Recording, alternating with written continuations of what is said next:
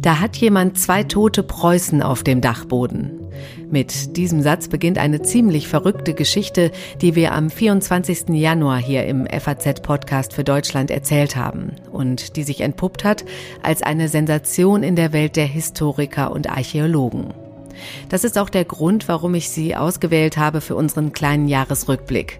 Abseits vom harten Nachrichtengeschäft war das mal eine skurrile und spannende Abwechslung. Dazu kommt noch, dass mein Kollege Lorenz Hemiker damals die Geschichte als erster bekommen und exklusiv darüber in der Zeitung berichtet hatte. Aber worum ging es nun eigentlich? Am 24. Januar hat ein deutsch-belgisches Forscherteam der Öffentlichkeit den Fund von menschlichen Überresten von zehn Soldaten präsentiert, die bei der berühmten Schlacht von Waterloo gefallen sind, also vor über 200 Jahren. Bei dieser Schlacht um Napoleons Vorherrschaft in Europa im Jahr 1815, nur etwa 15 Kilometer südlich von Brüssel, sterben in nur wenigen Stunden mehr als 20.000 Soldaten. 20.000 Tote, da sind Knochen von zehn Menschen ja nun wirklich nichts Besonderes, denken Sie? Naja, dazu sollten Sie wissen, dass vorher kaum Tote aus dieser Schlacht gefunden wurden. Zwei Skelette gerade mal, trotz jahrzehntelanger Ausgrabungen und Suche. Wo sind die alle hin? Das war lange ein großes Geheimnis und auch darum geht's in der Sendung, denn der deutsche Historiker Rob Schäfer, der zusammen mit seinem belgischen Kollegen Bernard Wilkin die Knochensammlung veröffentlicht hat und mit dem ich spreche, der hatte auch schon dieses Geheimnis gelüftet im Sommer 2022. Und da kann ich schon mal verraten, der Grund, warum von dieser Schlacht so wenige menschliche Überreste gefunden werden, der wird sie schaudern lassen. Und sie werden noch mal kurz darüber nachdenken, wie viele süße Plätzchen sie über Weihnachten verdrückt haben. Also, gehen Sie heute am 26. Dezember nochmal mit mir zusammen auf diese kleine Zeitreise. Begleiten Sie mich zur Schlacht von Waterloo, hören Sie, was es mit den Gebeinen auf dem Dachboden auf sich hatte, welche historischen Erkenntnisse wir durch den Fund der Knochen bekommen und warum uns das überhaupt interessieren muss. An der Folge mitgearbeitet haben Silvia Klaus, David Brucklacher und Kati Schneider. Und ich bin Katrin Jakob. Schön, dass Sie dabei sind. Sein persönliches Waterloo erleben. Diesen Spruch haben Sie vielleicht schon mal gehört, wenn etwas so richtig schief gegangen ist, man eine schlimme Niederlage erlebt hat. Dem Spruch zugrunde liegt das historische Ereignis, über das wir heute sprechen und das wie kaum ein anderes steht für eine vernichtende Niederlage, die Schlacht von Waterloo vor über 200 Jahren. Meine Kollegin Silvia Klaus bringt uns mal kurz in Erinnerung, worum es da ging. Es ist ein grauer Tag im belgischen Dörfchen Waterloo. Kurz vor der Mittagsstunde des 18. Juni 1815 gibt der französische Kaiser Napoleon schließlich den Befehl zum Angriff. Dumpfes Kanonenknallen kündigt einen mehrstündigen Kampf an. Mit Bajonetten und Gewehren bewaffnet stürzen Zehntausende Männer in eine Schlacht, die über die Zukunft Europas entscheiden wird. Das Frühjahr 1815 verbringt der verbannte Kaiser Napoleon Bonaparte im Exil auf der Mittelmeerinsel Elba. Nach seiner Niederlage im Vorjahr in den Koalitionskriegen erklomm Ludwig XVIII. aus dem Bourbon-Geschlecht den französischen Thron. Napoleon will das nicht hinnehmen. Er verlässt die Insel mit dem Ziel, die Trikolore in Paris wieder zu hissen. Seine Herrschaft der 100 Tage beginnt. Tatsächlich wollen die Franzosen Napoleon eine zweite Chance geben. Er schafft es mit seinem Gefolge bis nach Paris. Derweil flüchtet der französische König in Richtung Flandern. Die Rückkehr Napoleons bleibt den Siegermächten Russland, Preußen, Österreich und Großbritannien nicht verborgen. Am 25. März gründen sie die siebte Koalition, um den französischen Kaiser ein letztes Mal in die Knie zu zwingen. Napoleon versucht fieberhaft, die französische Kriegsmaschinerie wieder anzuwerfen. Währenddessen nähern sich im Norden bereits die Truppen des preußischen Generalfeldmarschalls von Blücher und des britischen Herzogs von Wellington. Napoleon weiß, die Armeen seiner Gegner kann er nur einzeln besiegen. Vereinen sich die Truppen, ist seine Niederlage unausweichlich. Am 16. Juni greift er Blüchers Soldaten in der Nähe von Ligny an. Die Preußen müssen fliehen. Wellington befiehlt am 17. Juni den taktischen Rückzug nach Norden, um sich mit den preußischen Truppen zu vereinen. In der Nähe des kleinen Ortes Waterloo südlich von Brüssel macht Wellington schließlich Halt und lässt seine Truppen Verteidigungsposten errichten. Kurz vor 12 Uhr am 18. Juni gibt Napoleon bei Waterloo den Befehl zum Angriff. Er setzt alles auf eine Karte, doch keine seiner Taktiken soll aufgehen. Der französische Kaiser hat die Engländer unterschätzt. Am späten Nachmittag zeichnet sich zunächst ein Erfolg der Franzosen ab, doch dann erreichen die Preußen die Schlacht und fallen Napoleons Truppen in die Flanke. Rette sich wer kann, heißt es nun unter den Soldaten. Am Abend können sich Blücher und Wellington zum gemeinsam errungenen Sieg gratulieren. Mit der totalen Niederlage Frankreichs endet auch Napoleons Herrschaft der 100 Tage. Die Koalitionsmächte setzen Ludwig den 18. wieder ein. Napoleon wird von den Briten gefangen genommen und auf die Insel St. Helena im Südatlantik verbannt. Die Siegermächte beschließen den Zweiten Pariser Frieden mit dem Ziel, eine Neuordnung Europas zu schaffen. Geschätzt mehr als 20.000 Soldaten sind dafür gestorben. Ein Erfolg also, der mit unzähligen Toten auf dem Schlachtfeld von Waterloo bezahlt wurde.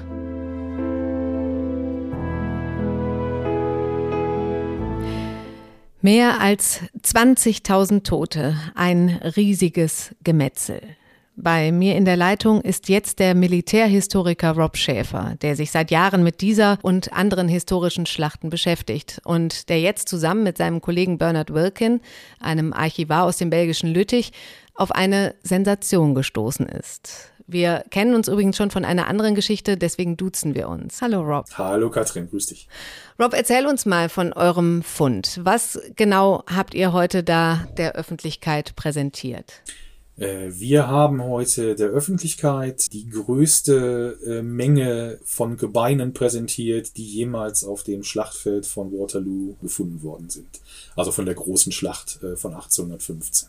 Wie viele sind das? Also soweit wir das übersehen können, sind das jetzt zehn. Die werden jetzt aber noch forensisch gesichtet und nochmal aufgearbeitet. Das könnten dann im Endeffekt auch elf sein. Das, das sind keine vollständigen Skelette. Das sind von jedem Skelett halt nur Bruchteile noch vorhanden. Das heißt, das muss man jetzt nochmal genau auswerten. Aber das sind wahrscheinlich zehn, äh, sechs britische Gefallene und vier äh, preußische, in Anführungsstrichen, Gefallene. Das muss auch noch genau verifiziert werden. Aber das, so die Evidenzen, die, die sprechen dafür Preußen momentan. Hm. Jetzt habe ich es gerade schon gesagt, das ist eine Sensation. Gibt es da schon Reaktionen aus der Historiker-Community? Ja, ja und nein. Also pressemäßig äh, ist das in der Tat schon eine Sensation, weil ich mache den ganzen Tag schon nichts anderes als Interviews geben. Und äh, äh, nee, also von aus der Historikerbereich gibt es da relativ wenig bisher, weil das bisher auch keiner wusste. Also wir haben das schon sehr, sehr gezielt, sehr, sehr geheim gehalten. Da war halt nur ein sehr, sehr kleiner Kreis involviert. Lokal in Belgien, die Institutionen, die damit beschäftigt sind, die haben das in der Tat schon gewertet, da sind alle ganz begeistert. Jetzt ist das also die, die größte Sammlung an menschlichen Überresten, die von der Schlacht von Waterloo jemals gefunden wurde. Das überrascht einen ja erstmal ein bisschen, wenn man von Zehntausenden Gefallenen hört. Aber ihr habt schon letzten Sommer dieses große historische Rätsel gelöst, warum da kaum Knochen zu finden sind, warum die Toten alle verschwunden waren. Was habt ihr da herausgefunden? Also unsere Theorie äh, ist, dass diese Gefallenen 20.000, kommt darauf an, welchen, welchen Quellen man Glauben schenken darf, dass ähm, die im 19. Jahrhundert industriell erschlossen bzw. exhumiert worden sind, um dann in veränderter Form, in der Form von Knochenkohle der, der aufblühenden belgischen und nordfranzösischen Zuckerindustrie zugeführt worden sind als Filtrationsmittel. Also die wurden quasi Ausgebuddelt, zermalmt. Ausgebuddelt, zermalmt, äh, dann in, in so einer Art Holzkohleofen unter, unter Sauerstoffausschluss in Kohle verwandelt und dann halt zur Filtrierung von Rübenzuckersaft benutzt.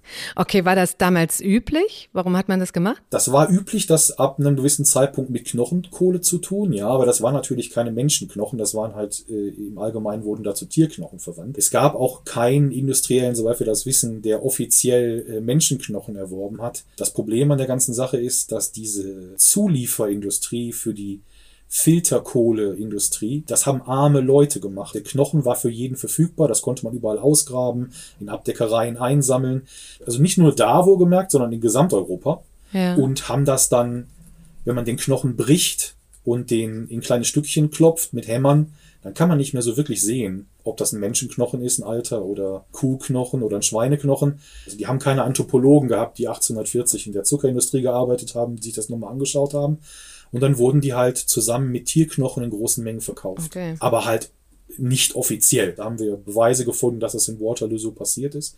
Also da gibt es Originalunterlagen, die berichten über diesen Schwarzknochenhandel über die Grenze nach Frankreich. Ich meine, wer mag's, wer mag's verurteilen, ne? wenn man, wenn man die Wahl hat, seine Kinder hungrig ins Bett zu schicken oder halt die Knochen auszugraben, die sein Großvater, was, das war ja, das war ja bekannt in den Dörfern, die wussten ja, wo diese Grablagen waren. Ne? Die wussten, da hat der Opa vor 100 Jahren oder vor 80 Jahren die Gefallenen dieser Schlacht begraben. Die Leute, die da lokal wohnen, die hatten da auch keinen persönlichen Bezug. Da haben ja keine Belgier gekämpft. Belgien gab es da ja noch nicht. Pferdeknochen sind offiziell ausgegraben worden. Da gibt es auch viele Berichte drüber. Also, dass die gezielt nach den Pferdekadavern gesucht haben. Da sind ja nicht nur Menschen ums Leben gekommen, sondern auch zigtausend Pferde. Und wenn man dann, sag ich jetzt mal, im Rahmen dieser Suche nach Pferdeknochen eine Grabgrube angeschnitten hat, in der Menschenknochen lagen, dann wurden die halt mit ausgeräumt. Oh Gott. Ja, ich denke jetzt eher an den Zucker, den man danach zu sich nimmt, natürlich. Aber ja, aber der wird ja heute noch in vielen Ländern durch, äh, durch, äh, durch Knochenkohle gefiltert. Ne? Ich glaube, in, in Kanada gibt es so? noch Unter ja, in Deutschland wohl nicht, in der EU generell nicht, aber ich glaube, in Kanada gibt es noch eine Firma, die das macht. Und ich glaube, in Asien ist das auch stellenweise noch üblich. puh, echt. Deshalb kaufe ich immer braunen Muss ich Zucker. nochmal drüber nachdenken, wie viel Zucker ich so zu mir nehme. Aber kommen wir mal zurück zu dem, zu dem Fund jetzt. Ihr musstet ja nicht graben, um diese Gebeine zu finden. Das war eher ein Zufall. Die sind auf einem ziemlich ungewöhnlichen Weg zu euch gekommen. Erzähl mal die Geschichte, wie war das? Wir haben im Dezember, äh, beziehungsweise der Dr. Wilkin hat im Dezember seine ersten, den ersten Vortrag gehalten, in dem wir diese Ergebnisse zur Ausbeutung des Schlachtfelds für die Zuckerindustrie vorgetragen haben. Und im Nachgang von diesem Vortrag kam halt ein junger Mann auf uns zu, der uns da gefragt hat, ob wir denn wüssten, dass in, in der Nähe des, äh, des Dorfes Plancenoir, das ist die Stelle, wo die preußische Armee die rechte Flanke des französischen Heeres angegriffen hat im, am Nachmittag äh, der Schlacht von Waterloo. Ob wir denn wüssten, dass da ein äh, älterer Herr lebt, der zwei tote Preußen auf dem Dachboden hat. Also so ungefähr so genauso hat das geklungen. Und wir haben da auch genauso geguckt, wie du jetzt wahrscheinlich guckst. wir haben, also wir waren sehr überrascht, haben das auch nicht so wirklich ernst genommen, weil man hört ja so Geschichten öfter mal, wenn man so in der Geschichts, Geschichtsszene arbeitet. Dennoch hat der, hat der Bernhard das, ähm, also der Dr. Wilking, die Woche später äh, nachverfolgt. Und das hat sich dann auch bewahrheitet. Also da gibt's in der Tat, oder gab's da einen älteren Herrn, der uns dann auch eingeladen hat und äh, auf seinem Dachboden in zwei, ich denke, das waren Bananenkartons, menschliche Überreste gelagert hatte. Er sagte zwei, äh, das hat er aber daran festgemacht, dass da zwei Köpfe, zwei Totenschädel dabei waren. Jetzt wissen wir, das sind eigentlich vier. Die hat er 1982 entgegengenommen, nachdem die bei Bauarbeiten gefunden worden sind, weil er in dem Dorf zu der Zeit Amts- und Würdenträger war. Hat die dann wohl eine ganze Zeit lang, äh, habe ich heute erst erfahren, finde ich auch ganz interessant. Also da war wohl eine britische Institution, die da Anspruch angemeldet hat, die die halt gerne in Kent, in Südengland ausstellen wollten, diese Preußen, öffentlich in, in einem Waterloo-Museum, was es da zu dem Zeitpunkt noch gab. Das gibt es jetzt dann nicht mehr. Der Herr damals, der hat sich dann dagegen gewandt, hat gesagt, das wäre ethisch nicht in Ordnung, das würde er nicht, äh, nicht wollen, hat die dann deshalb auf seinem Dachboden in Verschluss genommen. Und dann über die Jahre und Jahrzehnte, ich weiß nicht, vergessen, verdrängt, ähm, ist dann halt an die wieder erinnert worden, als er von unseren Forschungsergebnissen in der belgischen Presse gelesen hat. Das war aber ja noch nicht alles, ne? Da kam ja noch was hinterher, ne? Das war noch nicht alles. Das ist so eine dörfliche Community dort. Da hat sich das dann schnell rumgesprochen und in der Nachbarschaft des älteren Herrn hat dann sich noch jemand gemeldet, der, ich würde sie Grabräuber nennen, weil er, ich weiß nicht wann, das wissen wir bis heute nicht, menschliche Überreste gefunden, hat die an sich genommen, inklusive der Beifunde, hat die eine ganze Zeit lang bei sich zu Hause eingelagert, auf dem Dachboden auch wieder. Und hat sich, da er die ja niemandem zeigen konnte, weil er die illegal erworben hat, als er das gehört hat, hat er sich gemeldet und hat dann äh, äh, jetzt mehr oder weniger so einen Deal ausgehandelt, dass er die übergibt mit allen Beifunden, alle Informationen rausrückt, die er über den Fundort hat, etc. etc. Da passiert ihm also auch nichts. Und diese Gebeine, von denen wir jetzt wissen, dass es die Gebeine von sechs britischen Soldaten sind, einer von denen ist identifizierbar als Angehöriger der äh, First Foot Guards also der englischen Gardetruppen. Die sind jetzt im äh, Naturkundemuseum in Brüssel und werden da untersucht. Okay, und dann gab's auch noch einen weiteren Schädel auf dem Kaminsims, habe ich das richtig gelesen? Ja, ja also der gehörte zu diesem Fundsatz äh, Preußen, einer von den Ach so, Bauarbeitern, okay. die diese Ausgrabung getätigt haben 1982.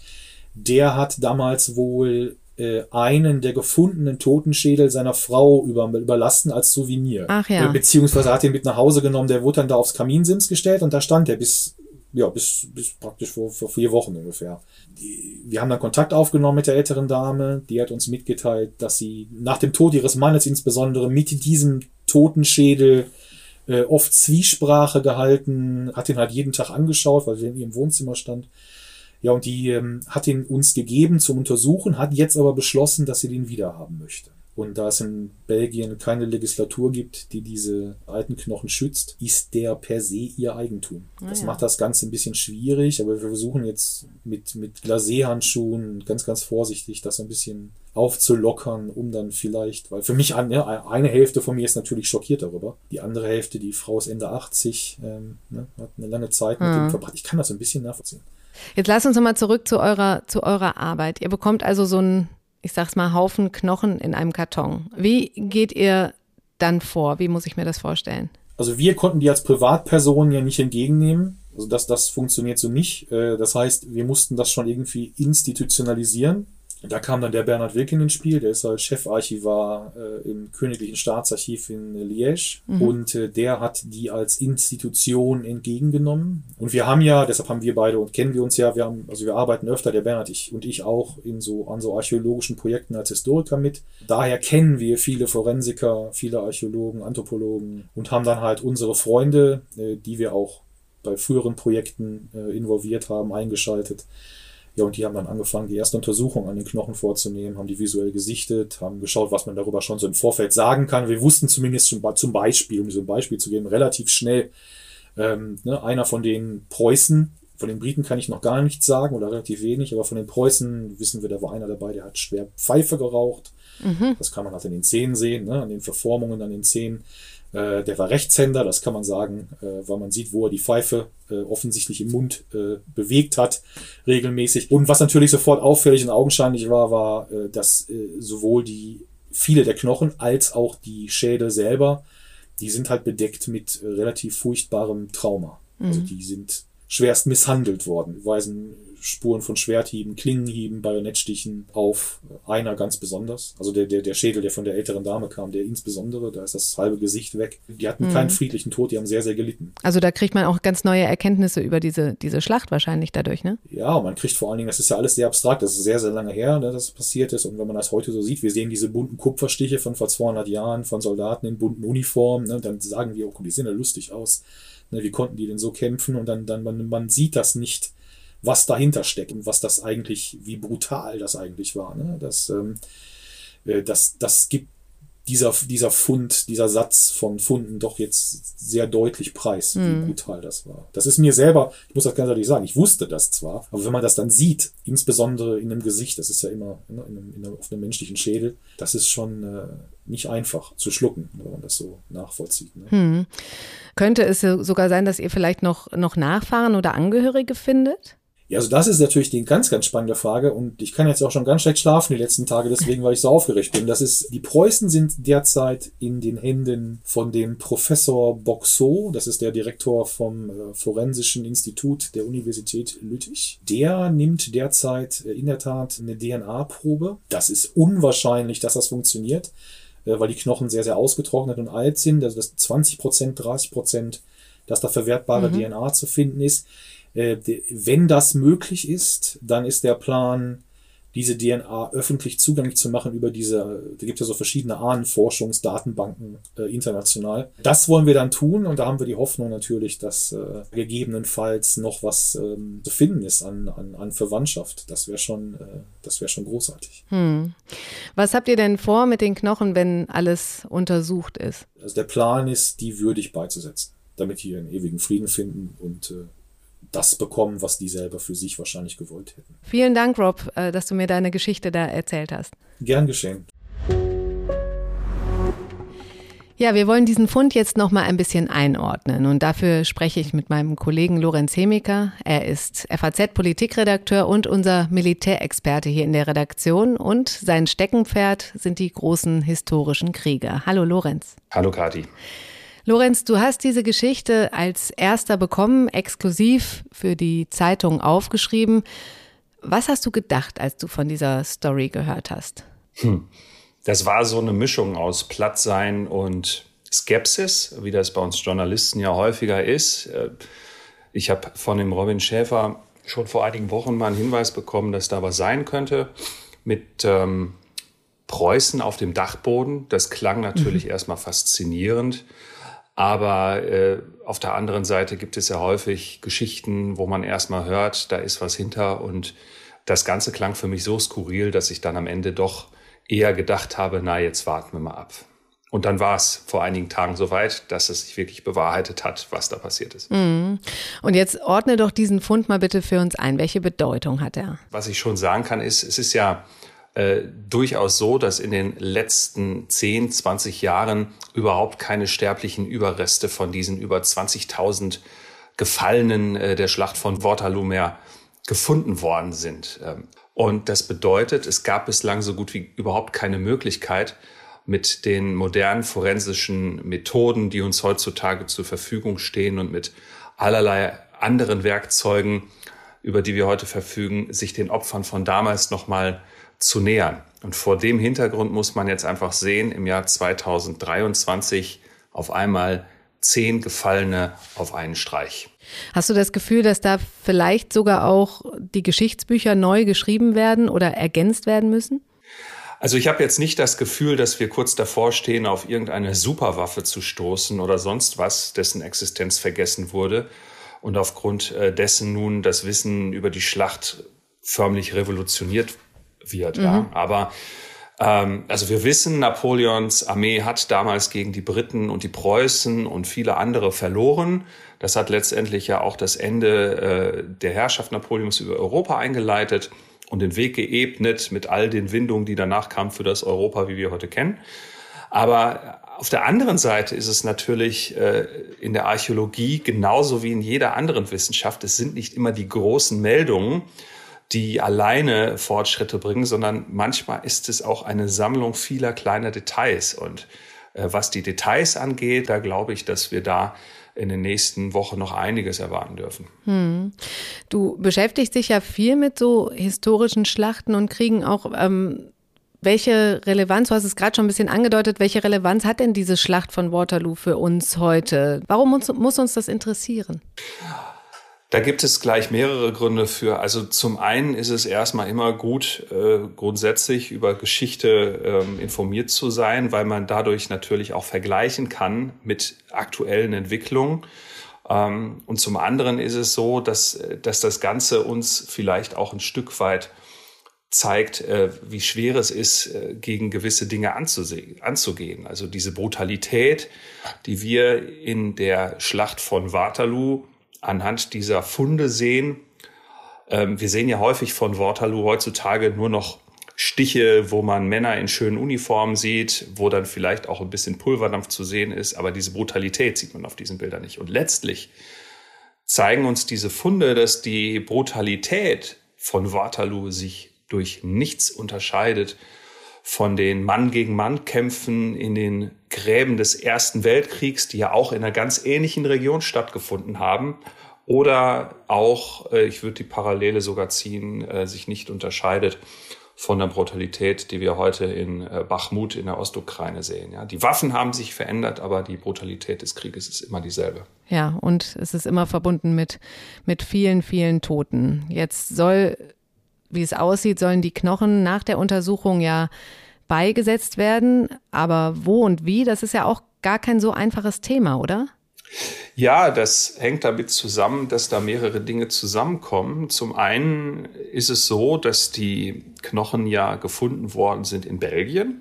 Das heißt, äh, da hat jetzt Deutschland erstmal überhaupt nichts mit zu schaffen. Also mhm. Äh, dann kommt noch hinzu, dass es sich bei den Überresten der Soldaten, äh, ja, bei den vier Soldaten handelt es sich auch gar nicht um Deutsche, sondern um, um Preußen, wo man sich dann auch nochmal fragen könnte, okay, äh, wie verhält es sich denn jetzt damit? Und dann kommt als drittes noch äh, hinzu, dass in Deutschland zu Gefallenen ein anderes Verhältnis hält, äh, existiert als zum Beispiel in England.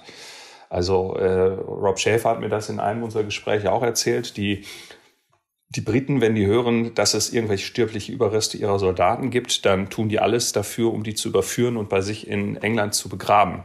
Die haben aber auch Regimenter, die auf eine stolze, ungebrochene 300 Jahre alte Tradition zurückblicken und sagen, wir haben für unser Land überall dort und dort und dort gekämpft. Das haben wir nun mal nicht. Also weder haben wir noch die, weder haben wir die Regimenter, die das sagen, von sich behaupten könnten, noch haben wir diese ungebrochene Tradition. Letzten Endes ist ja von Preußen an bis zum Militär alles von den Nazis so pervertiert worden, äh, dass wir heute mit einer großen äh, Skepsis nach wie vor auf alles blicken, was mit Militär und Tradition zu tun hat, äh, was manchmal ein bisschen schade ist, auf der anderen Seite aber auch gesund. Das macht es so kompliziert. Und müsste das jetzt deiner Ansicht nach anders sein? Also äh, sollten die deiner Ansicht nach mehr Wertschätzung oder zumindest ähm, eine Bestattung erhalten? Also ich kann nicht beurteilen, äh, weil ich es einfach nicht intensiv genug verfolge, wie die Wertschätzung von äh, von den Stellen äh, denn nun umgesetzt wird, die dafür zuständig sind. Da gibt es auch unterschiedliche Sichtweisen. Ähm, der Robin Schäfer hat ja hat ja das Gefühl, dass das äh, viel zu wenig der Fall ist. Er hat ja auch schon über viele Jahre seine Erfahrungen gemacht, nicht nur mit Gefallenen Preußens, sondern auch mit Gefallenen aus der Zeit des Zweiten Weltkrieges äh, und aus der Zeit des Ersten Weltkrieges. Auf der anderen Seite hat sich ja heute Morgen im Nachgang zu der Berichterstattung bei mir direkt der äh, Volksbund gekümmert, der, also der Verein, der sich auf deutschen Seiten um Gefallene kümmert, vor allen Dingen natürlich des Ersten und Zweiten Weltkrieges. Ähm, aber wie ich heute Morgen auch erfahren habe von der Sprecherin des Volksbunds, auch für Preußen. Und die haben nun direkt nach dem Artikel gesagt, nee, natürlich, wir wollen das. Also wir wollen uns darum kümmern, dass die Preußen äh, ein ordentliches Begräbnis bekommen. Und wir stehen auch schon in Verbindung äh, mit den belgischen Behörden. Ah, ja. Das ist äh, von daher, ähm, vielleicht entsteht da jetzt gerade etwas, über was man dann nochmal berichten kann. Lorenz, vielen Dank. Ich werde natürlich dein Storytelling, das auf Faznet zu sehen ist, auch in die Shownotes hängen mit vielen Bildern von den Knochen und Schädeln und auch einer 3D-Animation eines Schädels. Und du bleibst ja für uns an dem Thema dran. Danke dir. Danke, Kathi. Tschüss. Ja, die sterblichen Überreste der gefallenen Preußen sollen also ein ordentliches Begräbnis bekommen. Das war der Stand im Januar, als der Fund der Knochen veröffentlicht wurde. Nun sind elf Monate vergangen und da wollen wir natürlich wissen, was sich in dieser Zeit getan hat. Mein Kollege Lorenz Hemiker ist wie versprochen drangeblieben an dem Thema. Ich habe ihn jetzt nochmal gefragt, ob die Soldaten denn schon ihre letzte Ruhestätte bekommen haben. Unter der Erde sind sie noch nicht, aber auf einem guten Weg dorthin. Die forensischen Untersuchungen sollen im Februar abgeschlossen sein. Das machen zurzeit noch zwei Labore aus Belgien und dem Vereinigten Königreich. Und es gibt seit anderthalb Wochen einen wissenschaftlichen Beirat. Der besteht aus Fachleuten verschiedener Nationen. Aus Deutschland ist Rob Schäfer dabei und der soll sich darum kümmern, dass es eine öffentliche Ausschreibung geben wird für ein Kriegsgrab, in das die äh, Knochen der Gefallenen von Waterloo gebettet werden.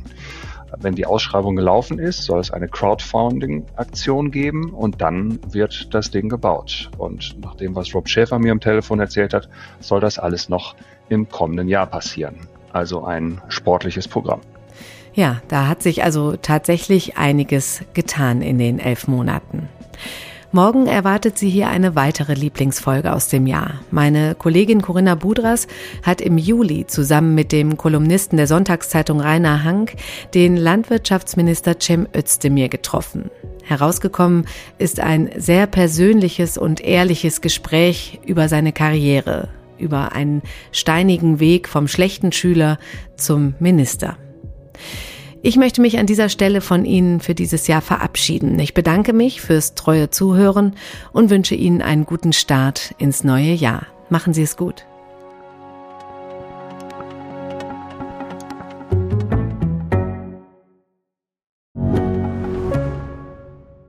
Ich bin Dr. Robin John, Allgemeinarzt in Schönebeck. Das ist 15 Kilometer von Magdeburg entfernt und trotzdem zu weit, um hier Nachwuchs zu finden. Immer mehr Praxen im Salzlandkreis bleiben unbesetzt und Patienten haben lange Wege und noch längere Wartezeiten. Das muss sich ändern. Die besondere Nähe der niedergelassenen Haus- und Fachärzte ist in Gefahr. Was die Gesundheitspolitik jetzt dringend ändern muss, erfahren Sie auf rettetdiepraxen.de.